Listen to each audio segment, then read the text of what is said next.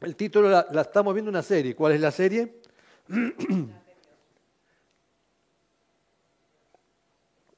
Perdón, ¿cuál? Exacto, el corazón paternal de Dios. Pero estamos, ahí está bien. El corazón paternal de Dios. Eh, y hemos visto ya eh, un par, de, un par de ediciones de esta serie y hoy nos toca con este título, Dios el Padre que espera. Amén. Nosotros hemos estado viendo en- anteriormente que un corazón herido difícilmente pueda conocer el corazón paternal de Dios, porque el corazón herido está herido de tal manera que no le permite eh, buscar el amor de Dios. Y las heridas que nos han ocasionado nuestros padres, como todos, ninguno, nadie es perfecto, seguramente eh, alguna actitud incluso puede ser consciente o inconscientemente, eh, eh, hemos recibido a lo mejor alguna situación de parte de ellos que ha generado alguna herida en nuestro corazón. Por eso a veces no nos damos cuenta y la responsabilidad que tenemos como padre de que tenemos que asumir nuestro rol. Y sobre todo la enseñanza de nuestro Dios, que tenemos que instruir a nuestros hijos en el Señor, con el amor de Dios. Por eso es muy distinto a como muchos hemos criado en su principio a nuestros hijos, ¿no? De acuerdo a nuestros criterios. Eh, pero claro, en la medida que nosotros eh, criamos a nuestros hijos, seguramente, eh, y nos ha pasado que a veces nuestros hijos quieren tomar sus decisiones, que a veces ellos entienden, pueden estar de acuerdo con los padres o pueden estar en desacuerdo con los padres. Y a veces quieren tomar decisiones eh, que ellos creen que están acertadas. Y entonces acá viene un poco el, tema que tenemos de, hoy, que, que es lo que hacemos como padre en tal situación, ¿no? Eh, claro, uno dice, bueno, pues está, bueno, yo no soy padre, no me toca a mí esta prédica de hoy, pero de alguna manera somos hijos. Y entonces también como hijos, también tenemos que saber que hay una responsabilidad. Eh, y sobre todo, eh, como hijos de Dios, también tenemos una gran responsabilidad de entender cómo es nuestro Dios, de saber quién es Dios y cómo es Él. Eh, vamos a ver, para entrar en- en tema, la parábola del Hijo Pródigo, que está en Lucas 15. Lucas 15, la vamos a leer, no toda, vamos a leer la, la parte del primer hijo. Y, y después la reflexionamos. Dice lo siguiente. Dice Lucas 15, versículo 11. También un dijo, que se refiere a Jesús, un hombre tenía dos hijos, y el menor de ellos dijo a su padre, dame la parte de los bienes que me corresponde, y les repartió los bienes. No muchos días después, juntándolo todo, el hijo menor se fue lejos a una provincia apartada y allí desperdició sus bienes viviendo perdidamente. Cuando todo lo hubo malgastado, vino un gran hambre en aquella provincia y comenzó a faltarle. Y fue y se arrimó a uno de los ciudadanos de aquella tierra, el cual le envió a su, a su hacienda para que apacentase cerdos. Y deseaba llenar su vientre de las algarrobas que comían los cerdos, pero nadie le daba. Y volviendo en sí, dijo, ¿cuántos jornaleros en casa de mi padre tienen abundancia de pan? Y yo aquí perezco de hambre. Ya empezó a haber un cambio en el hijo, ¿no? Me levantaré, dice en el 18, e iré a mi padre y le diré, Padre, he pecado contra el cielo y contra ti. Yo no soy digno de ser llamado tu hijo. Hazme como a uno de tus jornaleros. Y levantándose, vino a su padre. Y cuando aún estaba lejos, lo vio su padre. Y fue movido a misericordia y corrió y se echó sobre su cuello y le besó. Y el hijo dijo, Padre, he pecado contra el cielo y contra ti, y ya no soy digno de ser llamado tu hijo. Pero el padre dijo a sus siervos, sacad el mejor vestido y vestidle, y poned un anillo en su mano y calzado en sus pies. Y en el 23, traed al becerro gordo y matarlo, y comamos y hagamos fiesta, porque este, mi hijo muerto era, y ha revivido, se había perdido y es hallado, y comenzaron a regocijarse por su regreso. Cuando vemos, conocemos esta historia, seguramente la historia del hijo pródigo, pródigo es malgastador, ¿no? Este era el hijo que malgastó todo, pero también está la continuada historia con el hermano, con el hijo, con el otro hermano, con el otro hijo del padre, eh, que también eh, tiene una situación por la actitud del hermano y la actitud del padre. Pero no vamos a, con esta historia, sino vamos a ver con respecto al hijo malgastador. Cuando el primer punto que quiero mm, reflexionar es la libertad de elección. A veces parece que en este tema hay algunos dilemas, pero vamos a tratar de ver en este pasaje eh, este punto. Dice que, de alguna manera, si ustedes, em, en la experiencia que tienen como personas eh, en la vida, ¿no? Eh, ustedes saben bien que, y han visto que algunos padres eh, crían a sus hijos em, desde, bueno, algunos desde el autoritarismo, y sabemos que a veces esos padres muy, muy, muy autoritarios pero claro, generan una relación muy especial y sabemos que es peligrosa y que sabemos que no es conducente eh, por buen camino. Y, hay otros que lo hacen desde el amiguismo, que quieren estar, eh, eh, como de alguna manera entablar que somos amigos. hay una publicidad, creo que hace poco yo he visto, que dice, no somos amigos, tú eres mi padre, le dice la criatura tú no eres mi amigo, eres mi padre. Qué importante entender que a veces nosotros eh, queremos, pareciera que ser amigos sería distinto y el rol del padre es mucho mayor que el de amigo. Ahora, eh, y hay otros que de alguna manera lo hacen de manera permisiva, que dejan que los hijos eh, decidan cosas y no los confrontan en ningún momento. Son padres permisivos que, bueno, los dejan hacer y que ellos tomen decisiones en sus vidas. ¿no? Eh, ahora, generalmente llega al punto de que los padres también se decepcionan de sus hijos, porque ellos esperan de que sus hijos tengan decisiones parecidas a las de ellos, y entonces, claro, encuentran que sus hijos toman decisiones desacertadas, pero esto, esto no te lo he enseñado, esto no, no fui el ejemplo que te he dado, eh, pero sin embargo, los hijos toman una decisión en la libertad que ellos tienen de hacerlo.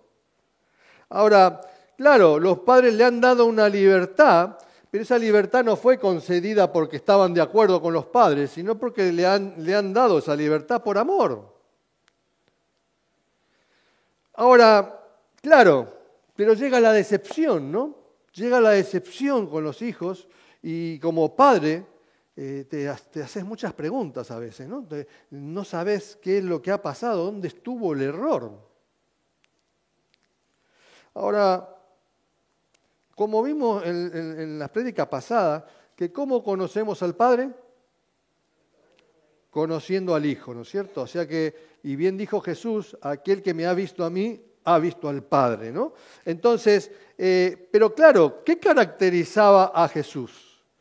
Por eso era que tenemos que conocer cómo era Jesús y hemos visto que cómo era Jesús, que Él, hizo de padre, sin, haber sido padre eh, terrenalmente y carnalmente. Pero Él eh, e, hizo de padre en su función, en el amor y en el cariño que dio a la gente, cómo, cómo las trató, cómo las cuidó a los niños. Bueno, ya lo hemos visto en la primera prédica.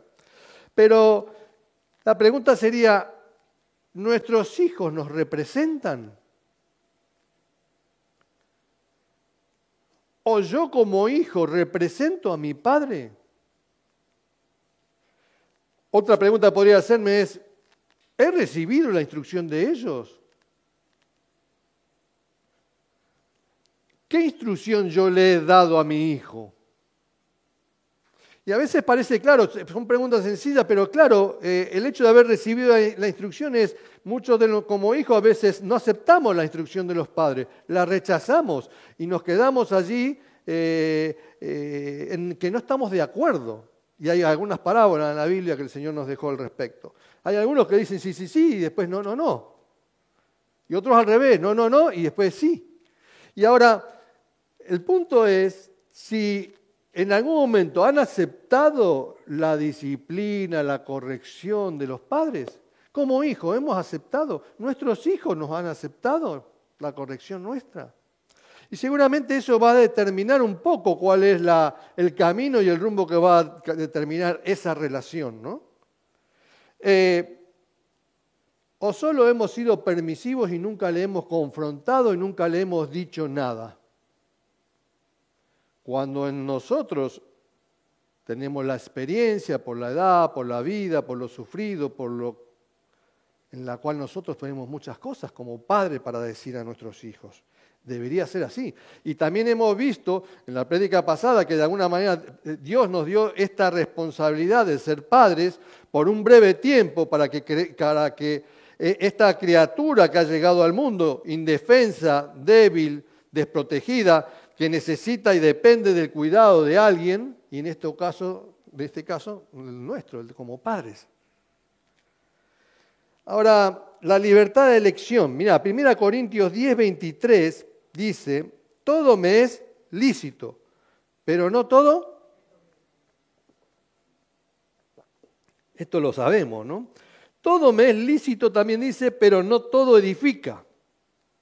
Entonces cuando ves esto, dices, claro, los hijos quieren hacer todo lo que ellos quieren porque les parece bien y porque él es lícito y es libre. Y claro, como es libre, lo puede hacer, pero la Biblia dice bien claro, no todo te conviene. Pero claro, tenemos una libertad de elección. Ahora, fíjate vos, cuando Dios creó al hombre, y lo vemos en el Génesis, ¿no? Creó al ser humano libre. Lo creó libre para decidir. Fíjate lo que dice, y vamos a leerlo, Génesis 2, 16, 17. Esta es la versión de Dios habla hoy, la que le voy a leer yo. Le dio esta orden, dice Dios, ¿no? puedes comer del fruto de todos los árboles del jardín, menos del árbol del bien y del mal. Lo sabemos, ¿no? Y dice después, no comas del fruto de ese árbol, porque si lo comes, ciertamente morirás.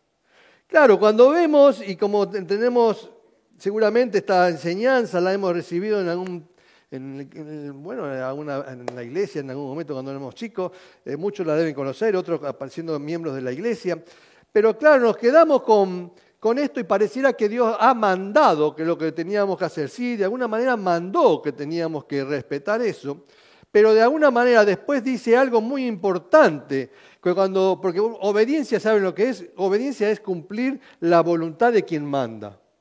Yo puedo hacer las cosas por obediencia, pero también a veces la voluntad de quien manda puede ser eh, una voluntad que no implica algo que me beneficie o algo que, implique mi bien.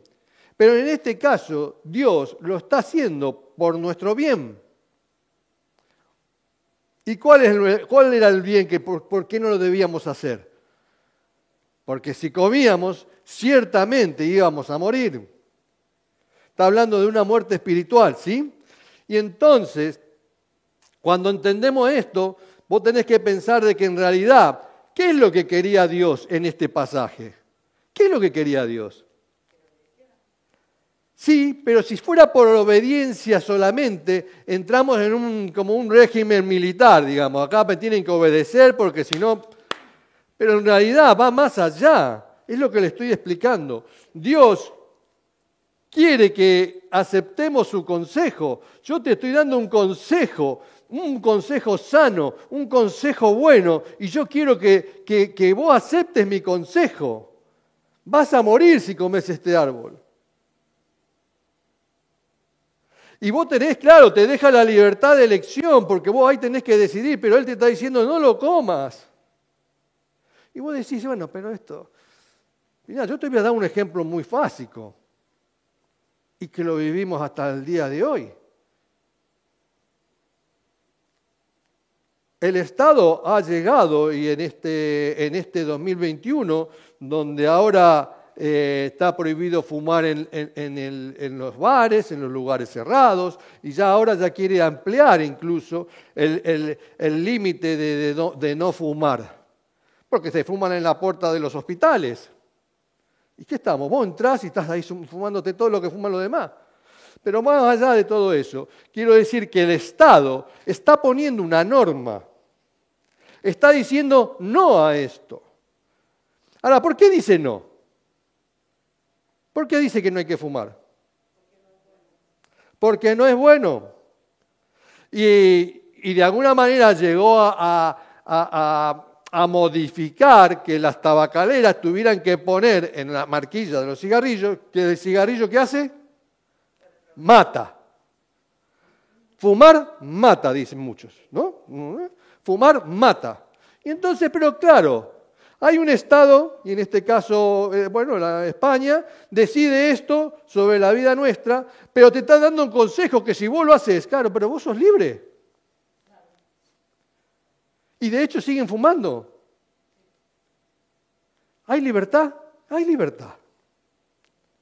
Ahora el punto es, ¿cuál es el consejo? Ahora, ¿por qué fumamos? Y la droga mata también. Y así podemos buscar muchos ejemplos. Entonces, ¿por qué lo hacen?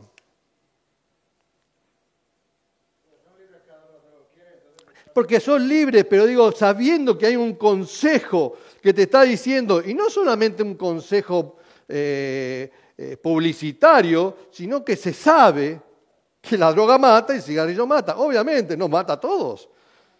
Unos mueren antes, otros mueren después. Pero hace mal. El tema es que no aceptamos los consejos sanos y buenos para nuestras vidas.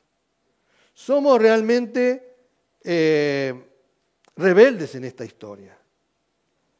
Por eso, si Dios no hubiera puesto el árbol del bien y del mal, no hubiera existido la posibilidad de nosotros de elegir algo fuera del consejo de Dios. Cuando Dios dice, puedes todo, pero menos esto, si no hubiera puesto este menos este, no hubiéramos tenido la posibilidad de nosotros de elegir algo fuera del consejo de Dios, porque todo nos permitió Dios. Pero en realidad cuando después en el Nuevo Testamento tenemos todo me es lícito, pero no todo me conviene, te está diciendo, te está dejando claro cuál es la situación.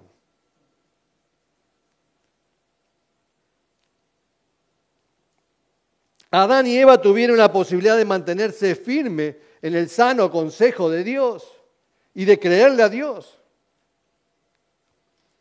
Pero no fue así, ya lo sabemos. Pero estamos en el tema de, de este primer punto que es la libertad de elección. ¿no? Eh, por eso como hijos tomamos ciertas decisiones y como para que vayamos entendiendo que este hijo decidió, ¿por qué el hijo pródigo decidió lo que decidió? A ver, ¿por qué piensan ustedes que el hijo pródigo pidió los bienes?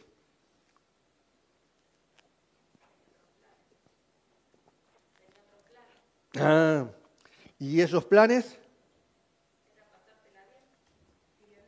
Pero esos planes de pasársela bien, ¿no los podía hacer en la casa del padre?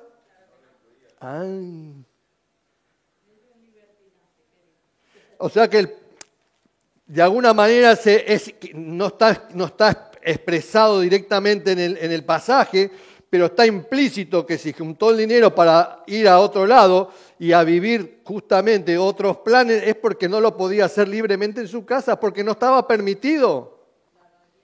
No tenía libertad para eso. Aunque, mejor dicho, sí, no tenía libertad para hacerlo porque si no lo hubiera hecho. Tuvo que agarrar todo y sin meditar y sin comentar, porque hasta encima pide la herencia, la recoge y después de unos días dice, me voy. O sea que ni siquiera le dio un previo aviso al padre de lo que iba a hacer.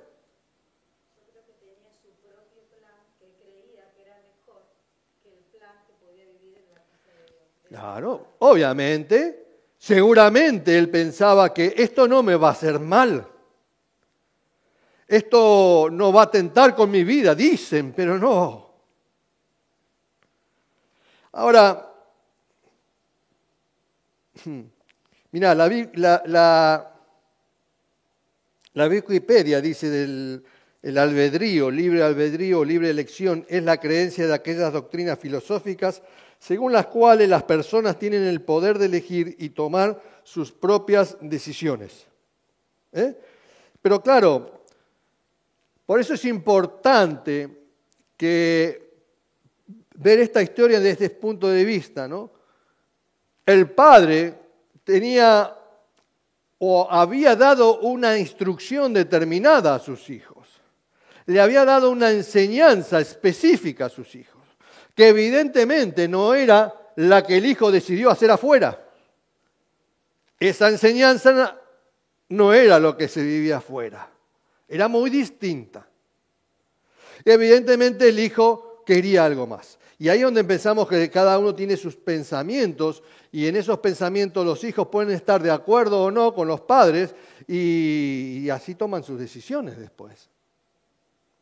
Pero el padre fue sabio en esperar que su hijo anhelara tener una relación con él. El padre, cuando ustedes piensan esto, miren, el padre amó a su hijo lo suficiente como para dejarlo ir. Claro, uno dice, pero ¿qué tiene que hacer el padre?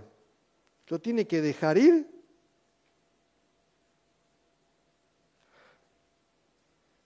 El padre cuando le pidió los bienes, algo debería intuir, ¿no? Si a vos como padre te dice, dame, dame toda la herencia, aunque no te lo diga, vos este se la quiere tomar. Este se quiere ir. Pero sin embargo el padre no hizo ninguna objeción al respecto. Claro, un padre podría estar intranquilo si, lo que vos le has enseñado no es lo correcto. Pero un padre que le ha enseñado, le ha dado todo y con amor le ha dado todo, no tiene problemas, como en el caso de la, enseñanza que deja nuestro Señor, eh, no tuvo problemas en dejarlo ir, en darle todos los bienes que, le representaba, que bien podría decir, pero mira, ahora se lleva todo y dice, yo sé cómo va a terminar esto. Yo sé cómo va a terminar esto. ¿Para qué le voy a dar si, no, si lo va a terminar mal? No, no, toma, toma, hijo. Toma lo tuyo. Qué paz y qué tranquilidad tenía este padre, pero lo hacía porque amaba a su hijo. El hecho de querer darle todos los bienes y, y, de alguna manera permitirle esta salida sin reprocharle nada, es porque lo amaba. Pero acá era evidente que había una manera distinta de pensar. Pero el padre amó a su hijo lo suficiente como para permitirle abandonar la casa.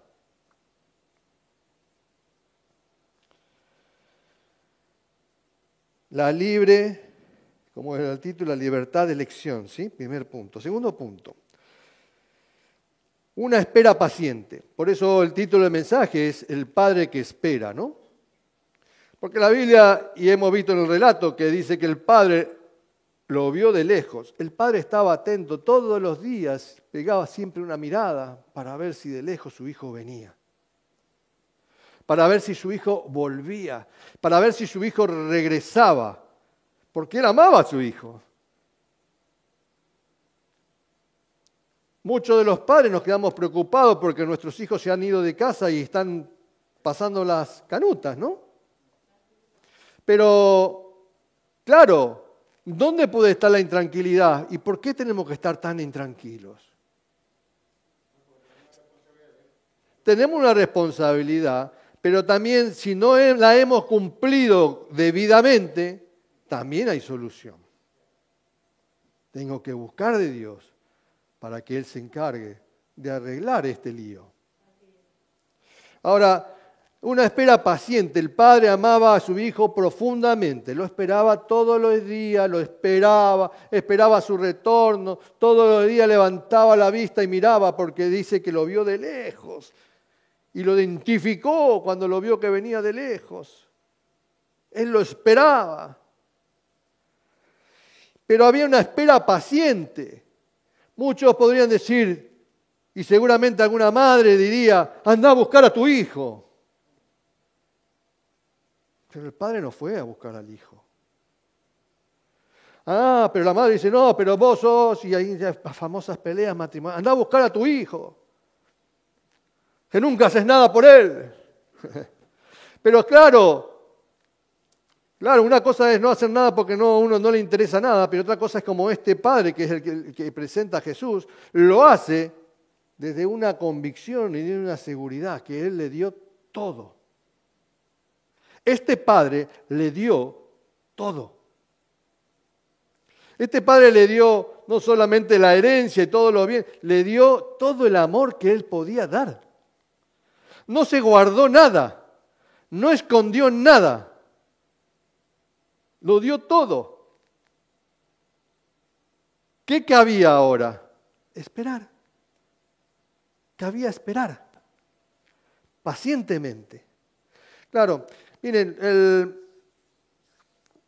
yo, yo, y no sé, seguramente a muchos de ustedes le puede estar pasando eh, o le ha pasado, pero yo cuando llegué al Señor eh, y empezaba a ir a la iglesia como un creyente, porque ya había decidido por el Señor después de mi accidente, yo decidí entregarme al Señor, pero yo iba a la iglesia y entendía que tenía que adorar al Señor de determinada manera. Entonces no me levantaba de la silla, me quedaba sentado. Pero claro, cuando ya como todos estaban parados para la alabanza y la adoración, y me paraba, ¿viste? Pero claro, yo no quería, digo, yo para ser cristiano no es necesario que haga todo lo que hacen esto, que saltaban, que bailan, y algunos bailan. Mi pastor Marcelo hacía el trencito en la iglesia y, todo corriendo atrás en el trencito en la iglesia. Eh, ¿eh? Y yo no. Y entonces yo me agarraba así del banco de adelante y, y alababa y adoraba así, ¿viste? Y apenas movía las piernitas, ¿viste? Que nadie se diera cuenta y claro, cuando vos estás en ese orgullo y en esa, en esa carnalidad donde querés decir que sos, pero no sos, Dios te está esperando. Dios está esperando de ti que ese orgullo termine de caer y que seas libre para volver a Él, libre para venir a sus brazos, libre para amarlo, libre para cantar. Por eso muchas veces le digo, ¿qué nos impide levantar las manos? Ahora, claro, levantar las manos también es fácil. Y muchas, muchos podemos estar levantando las manos y estar viviendo una espiritualidad horrible. Pero es un paso donde yo me empiezo a abrir. Y claro, este punto de cuando uno hace las cosas libremente, tenemos libertad para muchas cosas. Eh, pero en este caso, cuando queremos regresar, nos cuesta, porque tenemos que humillarnos, nos tenemos que quebrar. Y bien sabe mi esposa, pero mi, Dios me esperó. No me obligó que yo vaya al frente algún día.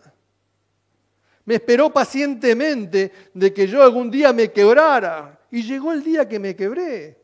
Y el día que me quebré, mi esposa dice siempre que pasaba todos los domingos adelante llorando. Tantas cosas tenía que arreglar el Señor. Pero por eso cuando uno, uno es que entiende realmente todo lo que hizo Dios por uno, y es cuando vos no te queda otra que rendirte y te rendís. Porque entendés, todo el amor de Dios está allí, en la cruz. Y entonces, cuando vos reconoces el amor del Padre, allí comienza la conversión. Y no muchos han vivido esta experiencia pero la podemos pedir a Dios. Podemos estar pidiéndole al Señor, yo quiero conocerte de verdad, Señor. Ahora, los hijos de la parábola estaban mal los dos por distinta, uno por malgastador, otro por mantenerse en la casa del padre, pero tenía sentimientos horribles. Eh, pero la decisión pasaba por los hijos, esa decisión de decir, de reconocer el amor del Padre y de vivir de acuerdo a las enseñanzas del Padre, de vivir de acuerdo al consejo del Padre. Su padre le esperó todos los días. Mira, te voy a decir algunas cosas para que entendamos un poco. Los hijos, el hijo pródigo, ¿le pudo echar la culpa al padre de la situación que vivía? No. Fue decisión de él. Pero claro, a veces, por eso digo que a veces nos da miedo que se vaya. No, bueno, de acá no te vas y empezamos con... Pero si vos le das la libertad que decidan, no queda otra que ellos tienen que reconocer, fue culpa mía. Yo le pedí el dinero, yo me fui a mi casa, hice lo que hice y así me fue. No te queda otra que el culpable son ellos mismos. Los hijos no podían echarle la culpa al padre. Una vez el pastor de, mi pastor, de Marcelo Fatore, que eh, como no lo conocen le puedo decir, pero él tenía su hijo, eh, era drogadicto. Y un, día su hijo le, reprochó eh, que por culpa que te dedicaste al ministerio, yo entré a la droga. ¿Cómo, cómo se quedó? Se quedó y dijo, fue y lo abrazó al hijo, le dijo, hijo, si querés que deje el ministerio ya lo dejo ya ahora por vos. Y el hijo ahí nomás reconoció, no, papá, está bien, la culpa es mía. La culpa es mía. Pero ¿qué pasa cuando uno realmente se rinde? Cuando uno se rinde espiritualmente y se rinde en el amor de Dios y se rinde en lo que tiene que hacer, la gracia de Dios se manifiesta. Las personas comprenden.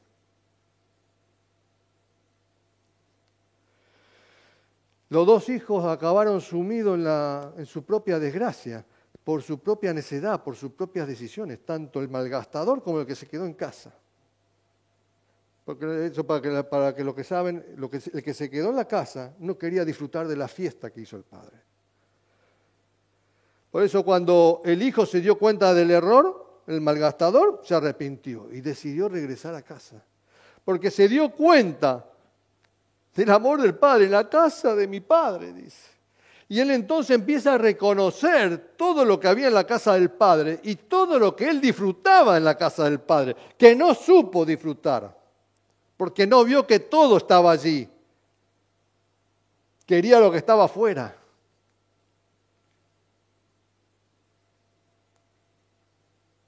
Estuvimos compartiendo con, con nuestro hijo, Pastor Alexis, una enseñanza de las ovejas. Hay ovejas que prefieren los pastos que están fuera de, del redil. Y entonces esas ovejas rebeldes siempre tienden a buscar los pastos que están afuera. Pero lo que tenemos que entender es que en este punto cuando el hijo decide arrepentirse y volver a la casa del padre, está la gracia del padre que lo recibe. La gracia y el arrepentimiento se dan la mano. Es difícil que haya gracia solamente si no hay arrepentimiento. Que vos puedas recibir la gracia de Dios si no te arrepentís. Para que se puedan dar la mano. No sé si me entiende la figura. Dado que el hijo, ¿por qué regresó el hijo a la casa del padre? Porque conocía el amor del padre. El hijo sabía bien quién era su padre. Ahora, si él, si su padre hubiera sido un padre autoritario, golpeador, maltratador, ¿quién le hubiera pasado por la cabeza a él? no volvería. Muy bien, Tony. Exactamente. ¿Para qué voy a volver a la casa de mi padre? Pero qué importante es y cuán importante es que nosotros como padres cumplamos la, el rol, eh, la responsabilidad que tenemos en hacer lo que nos toca hacer, pero en el consejo y en el amor de Dios, no en el mío. Y le habla a alguien que también criaba a los hijos de esa manera. Pero el conocimiento del amor de su padre lo condujo de regreso a casa. Ese, esa, eh, eh, esa, lo que él evidenció en, su desgracia y recuerda en su mente, en su corazón, recordar el amor que vivía, porque claro, todo lo malo que vivió afuera y, recordar lo que él empezó su mente a recordar, todos los buenos momentos, y se dio cuenta que todo lo tenía ahí. Y entonces eso hizo posible que él regresara a la casa. Mira, Romanos 2.4 dice, o menosprecias la riqueza de su benignidad, paciencia y longanimidad, ignorando que su benignidad te guía al arrepentimiento. Claro, cuando nosotros menospreciamos la riqueza que tiene el Padre, su bondad, lo amoroso que es, cuando yo, yo, yo menosprecio y rechazo eso, obviamente nunca voy a ser guiado al arrepentimiento. Pero cuando yo entiendo de esa riqueza, esa, ese amor del Padre me lleva al arrepentimiento. ¿Cómo me puedo? Isaías 30, 18 dice, por tanto Jehová esperará para tener piedad de vosotros. ¿Para qué dice que va a esperar? Para tener piedad de nosotros. O sea, Él no está ahí con la vara, te fuiste de casa. ¿No pasaba eso? ¿No pasaba eso? ¿Eh? ¿Nunca lo pasó? ¿Que te esperaban con la varita? ¿Eh? Y vos cuando veías que querías entrar a la casa te esperaban con la varita y querías entrar corriendo y te corrían y, para que no te den el... ¿eh?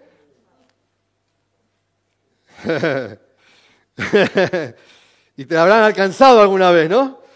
¿Eh? Entonces, claro, dice, Él esperará para tener piedad de vosotros. Este es nuestro Padre Celestial, al que verdaderamente tenemos que conocer. Dice, y por tanto será exaltado teniendo de vosotros misericordia. Claro, va a ser exaltado cuando Él tiene misericordia. Lo vamos a exaltar. Qué bueno eres, Dios. Qué grande eres. Gracias por recibirme. Cuando Él, cuando Él aplica la misericordia, porque Jehová es Dios justo. Bienaventurados todos los que confían en Él. Entonces, para cerrar de alguna manera el punto, Dios en la cruz nos mostró todo su amor para que nosotros nos rindamos a Él, a ese amor. Él ya lo mostró todo. Él lo mostró todo. Yo te amo. Por eso tenemos, lo dice la Biblia, pero nosotros como iglesia lo decimos siempre, Dios te ama. Y parece una frase hecha que muchos no entienden. Dios te ama. Es, para, es, es, la condición para que vos entiendas que tenés que podés volver cuando quieras. Que podés venir a la casa de Dios cuando quieras, porque Dios te ama. Y es la que vos puedas entender que no te olvides que Dios no es un castigador. Dios te ama, te quiere. Vení. Te está esperando. Gloria a Dios. Él nos espera pacientemente para que nos rindamos en su amor. Tercer punto. ¿Cómo vamos? Bien. Tercer punto. La aceptación incondicional, ¿no? ¿Cómo lo aceptó él al hijo? ¿Cómo aceptó este padre al hijo malgastador? Exactamente. Ahora fíjense en esto. Eh, el, el hijo, antes, antes de llegar, ¿qué había pensado? Yo estoy mejor, eh, esto fue una desgracia, en la casa de mis padres estoy mejor que acá, yo no merezco ser su hijo, pero yo voy a volver y ya, ya tuvo los pensamientos, la actitud de volver, la actitud de arrepentimiento. Pero claro, él empieza el camino de regreso, cuando el padre lo ve, ¿no es cierto? Pero la actitud del padre es que cuando él ve al hijo, ¿A qué? No se limitó solamente a esperar. ¿Qué hizo? Corrió. Lo vio que venía de regreso y corrió. Y no solamente corrió, lo vio sucio, lo vio desalineado, lo vio flaco, lo vio de mal aspecto, lo vio destruido, lo vio en desgracia. Y el Padre corrió a él. Por eso el concepto que tenemos, y que este es la obra de Satanás en este mundo, de que tergiversa todo. Tenemos un Padre que no está esperando solamente que nos arrepintamos por arrepentirnos, porque somos obedientes, porque somos... No, Él está esperando que reconozcamos su amor. Y Él cuando va al encuentro y corre hacia Él y lo ve de semejante manera, dice, ¿qué hizo más aparte de correr? Lo abrazó. ¿Y qué dice? Que además que me encanta esta, esta, esta versión, dice que se agarró del cuello y lo besó. A mi hijo me gusta ponerle el cuello acá. Y lo besó. Y cuando vos te das cuenta que el hijo ni llegó a esbozar, estoy arrepentido, papá, perdoname, no llegó a esbozar ninguna actitud, ningún sentimiento, el padre lo único que hizo cuando lo vio en regreso fue abrazarlo y aplicar misericordia sobre él. Ya estás aquí, estás de vuelta. Por eso qué importante es para nosotros entender de que, que tenemos que actuar con amor y en amor, en el amor del Señor. No es ese que tenemos nosotros que decimos que amamos. Y no amamos a nadie. Pero recibió a aquel que había pecado, aquel que rechazó todos sus consejos, lo recibió sin reclamo de ninguna clase. ¿Traes dinero de vuelta? ¿Te lo gastaste todo? Ah, ya te le mandaste una, ¿no? Dios no, Dios no, no es así. Dios sabe todas las cosas. Y Dios no le hace nada a todo lo que has perdido. Lo importante es lo que vas a ganar ahora. Dios se gozó, dice la Biblia, se gozó de él, estaba alegre, y feliz. Y la Biblia dice bien claro que él iba a hacer fiesta, ¿no? Pero Dios, tenemos que tener claro que Dios no, no perdona, no condona la, la, la rebelión ni el egoísmo. Porque obviamente hubo una rebelión y un egoísmo. Él no lo perdona. Lo que sí a él le entristece cuando las personas a él habiendo dado un consejo bueno, caen en desgracia por tomar las decisiones incorrectas. Dios está pensando, ¿por qué vas a hacer eso? ¿Por qué vas a fumar? ¿Por qué te vas a drogar? ¿Por qué te vas a hacer? ¿Entiendes? O sea, Dios está viendo el daño que vos mismo, que nosotros como seres humanos nos hacemos a nosotros mismos pero Él nos acepta. Él nos acepta y no está esperando ese momento, porque cuando nosotros regresamos a Él sabiendo que lo mejor está aquí, está en la casa de Dios, entonces Él no tiene ya, es suficiente. Ya está el cambio de actitud en ti. La mujer adúltera. ¿Qué le dijo Jesús cuando todos la querían apedrear? Le pregunta a ella, ¿alguien te condenó? No, nadie. Ni yo te condeno, le dijo Jesús. Pero ¿cuál fue el consejo? Pero vete y no peques más. Le dio un consejo. Todavía es, libre de, de seguir haciendo con su vida lo que quiere. Y de entrar en peligro de nuevo a que la apedreen. Pero bueno, Dios da el consejo y espera que en la libertad que tenemos de decidir, espera que nosotros, por el amor, porque reconocemos el amor de Dios en lo que ha hecho por nosotros o por mí, yo tomo una decisión de ir a sus pies, como perfume a sus pies. Conclusión. Es fundamental conocer el amor de Dios. Si alguien me dice Dios te ama, bueno, tal vez no, tal vez no lo pueda entender, no lo pueda comprender, no me doy cuenta, porque yo pienso que el amor es abrazarnos, que sé yo, es algo más, bueno, pero bueno, pero busquemos. Si mi vida no está bien, si en mi vida hay algo que no está, que está, hay un vacío, hay, hay, no tengo paz, no tengo felicidad, mis felicidades son momentitos, pero tengo... Me falta gozo. Me falta alegría de estar con los que tengo que estar al lado mío. Tengo que darme cuenta de que algo está fallando y que no estoy conociendo el amor de Dios. Porque si conozco el amor de Dios, voy a estar en el mejor lugar y voy a estar en los sentidos mirando las cosas correctas, las cosas que me convienen, las cosas que me son lícitas, pero las que me convienen. Dios espera con paciencia que respondamos a su amor porque Él quiere hacer fiesta por nosotros. Él quiere hacer fiesta por cada uno de ustedes.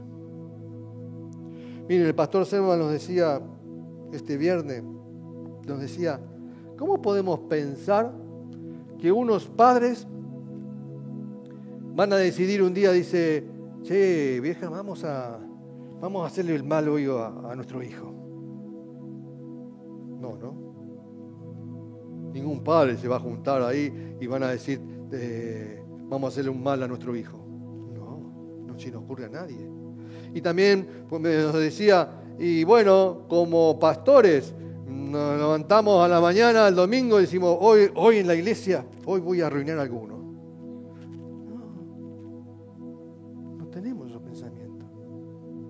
Y lo mismo, lo mismo de alguna manera cuando, cuando pensemos de Dios, como Dios, aquel que nos creó, va a tener pensamientos de calamidad. Él tiene pensamientos de bien, dice la Biblia, no de calamidad para nosotros. Sus pensamientos son más altos, pero son buenos, son preciosos, son maravillosos para cada uno de nosotros. Pero bueno, para terminar, que el Padre sea amoroso no significa de que Él sea débil y de que Él sea permisivo. Dios no es débil ni, ni permite ni el pecado, aborrece el mal Dios. Pero Él deja establecido que en su casa Él aborrece el mal por eso este hijo, para estar en la casa de Dios, tuvo que reconocer que todos sus pensamientos estaban fuera de la casa, porque lo tenía que hacer fuera de la casa. Pero cuando vos estás en la casa, las enseñanzas, las limitaciones, las reglas, los consejos, los sanos, estaban en la casa de Dios, los cuales hay que aceptarlos, porque son buenos. No porque son malos, porque son buenos. Dios el Padre te espera.